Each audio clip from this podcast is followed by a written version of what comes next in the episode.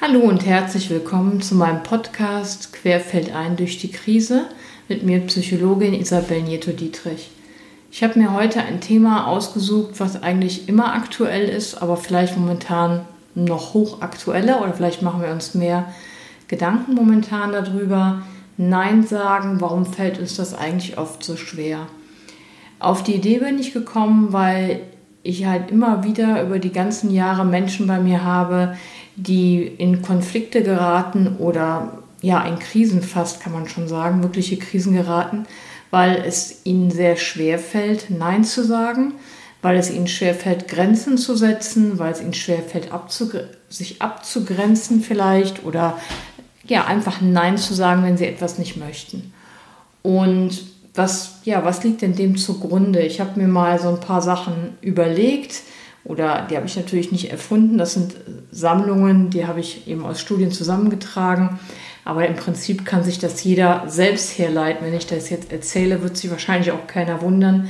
Aber es ist doch eigentlich ganz sinnvoll, wenn man das mal so kompakt mh, hm, sich anhört und auch nochmal sacken lässt und für sich klar macht, warum, warum tue ich Dinge, warum sage ich nicht Nein, warum sage ich immer Ja oder oft Ja und was hat das für mich für einen Mehrwert.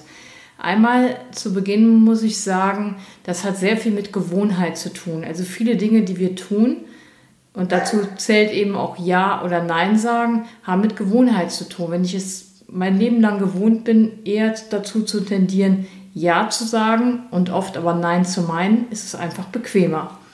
Bequemer meine ich, dass wir nicht auf Widerstand stoßen, dass wir nicht diskutieren müssen, dass wir nicht keine Ablehnung erfahren, dass wir nicht kritisiert werden, dass wir nicht diskutieren möchten und müssen, dass wir vielleicht auch Angst haben, unbeliebt zu sein oder uns unbeliebt zu machen.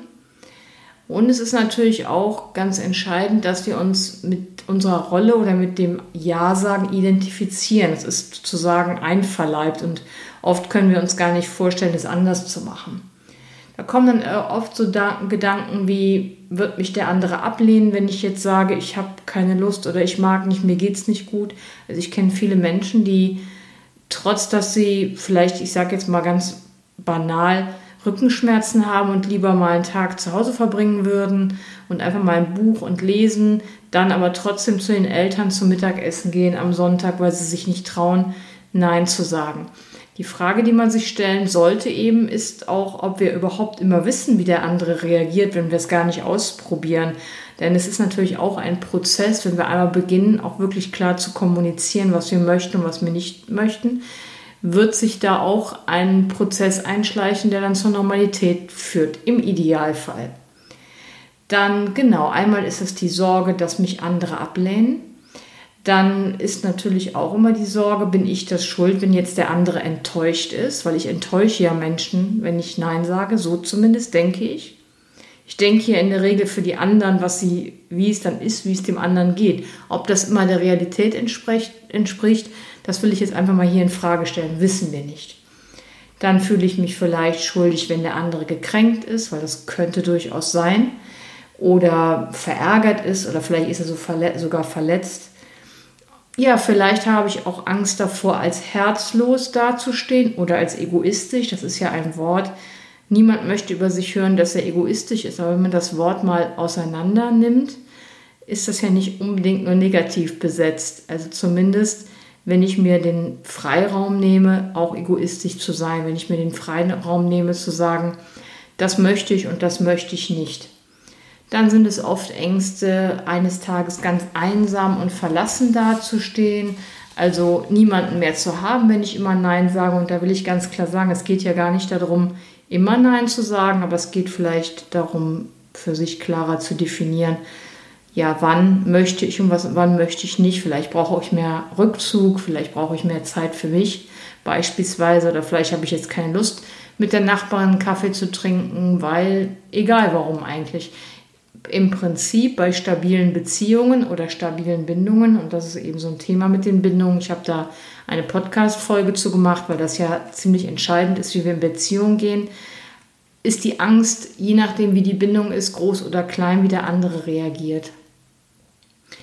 Und ja, wie oft ist es denn eigentlich, dass sie sich hinterher ärgern, spontan Ja gesagt zu haben oder vielleicht ist sogar bereuen, Ja gesagt zu haben? Ist das vielleicht sogar ziemlich oft, dass sie sich denken, oh, hätte ich das doch jetzt mal lieber nicht gemacht? Dann ist es vielleicht wirklich ganz gut, nochmal weiter zuzuhören. Jetzt ist es so mit dem Nein und mit dem Ja hat natürlich ganz viel auch mit unserer frühen Kindheit zu tun. Also es gibt ja sozusagen diese Phase der Trotzphase, wo wir ganz viel Nein sagen, die durchleben wir alle. Ich möchte aber dieser frühen Kindheit eigentlich nicht so viel Raum geben, einfach nur, dass wir das mal im Hinterkopf haben. Und da sammeln wir aber trotzdem natürlich erste Erfahrungen, wie die Umwelt auf mich, auf mein Nein reagiert. Und je nachdem, wie die Eltern reagieren oder überhaupt mein Umfeld, heutzutage würde ich sagen der Kindergarten, die Erzieherin, weil die Kinder ja doch recht früh in den Kindergarten gehen oder eben früher, kommt Unverständnis, Ablehnung, Kritik, Tadel, Zurückweisung, gekränkt sein, manchmal sogar Schläge, gibt es ja alles, ist nun mal so. Und dann lernen wir, Nein sagen bringt uns Stress und vor allen Dingen, und das ist sehr entscheidend für die Menschen, die ich kenne, die zu mir kommen, führt zur Disharmonie und Streit und auch zu Nachteilen dann in den Beziehungen. Und das ist wirklich sowas, warum Menschen sich sehr oft überlegen, ob sie denn sich erlauben können, Nein zu sagen. Nämlich gerade aufgrund auch dieser Disharmonie. Ich habe auch dazu eine Folge zur Sexualität gemacht. Frauensexualität, bei Männern kenne ich mich einfach nicht so gut aus, weil ich da noch nicht viel gesprochen habe mit Männern über das Thema. Aber bei Frauen, die oft Ja zur Sexualität sagen, obwohl sie Nein meinen, ist so. Und da hat eben das Thema Disharmonie, Harmonie, Regulation der Harmonie in der Partnerschaft ganz, ganz viel damit zu tun. Aber was ich eben auch sehr viel höre, ist dieses Nein sagen, nicht Nein sagen können.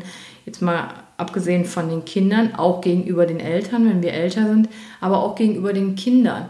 Also dass wir jugendlichen Kindern oder älteren Kindern, dass uns, dass den Menschen sehr schwer fällt, da auch mal Nein zu sagen und dass die Kinder das von der Mutter oder der Vater oft nicht gelernt haben, dass das Nein nicht Zurückweisung bedeutet, sondern das Nein bedeutet einfach eine Grenze und dass dann eben die Eltern für sich genug haben, überlastet sind oder es einfach nicht leisten können. Oft ist, ja, und es ist eben auch bequemer, lieb und gehorsam zu sein, weil wir dann in der Regel gutes, eine gute Rückmeldung bekommen. Es kann auch sein, dass unsere Eltern das uns so vorgelebt haben, immer Ja zu sagen, alles zu machen, vielleicht auch gegenüber den eigenen Eltern und dann sich zu Hause zu ärgern, sich aufzuregen. Und dass wir uns dieses Verhalten, also die Wahrscheinlichkeit ist relativ hoch, dass wir uns dieses Verhalten sozusagen abgeschaut haben. Ja? Also es gibt ja diese soziale Vererbung und die könnte dann in dem Punkt interessant sein. Ja, wenn du verstehen möchtest, warum du eben Ja sagst, obwohl du vielleicht Nein meinst und warum dich das in, Prisen, in Krisen bringt oder in Konflikte mit dir selbst, also mit deinem Selbst und mit deinem Leben, dann würde ich mich freuen, wenn du mich kontaktierst, um wirklich diese Ursachen zu entwirren und zu gucken, was hat dein persönliches Nein und was hat dein persönliches Ja zu bedeuten. Ja, dann bedanke ich mich an dieser Stelle fürs Zuhören wieder und wünsche eine wunderbare Zeit. Deine Isabel Nieto-Dietrich. Bis bald.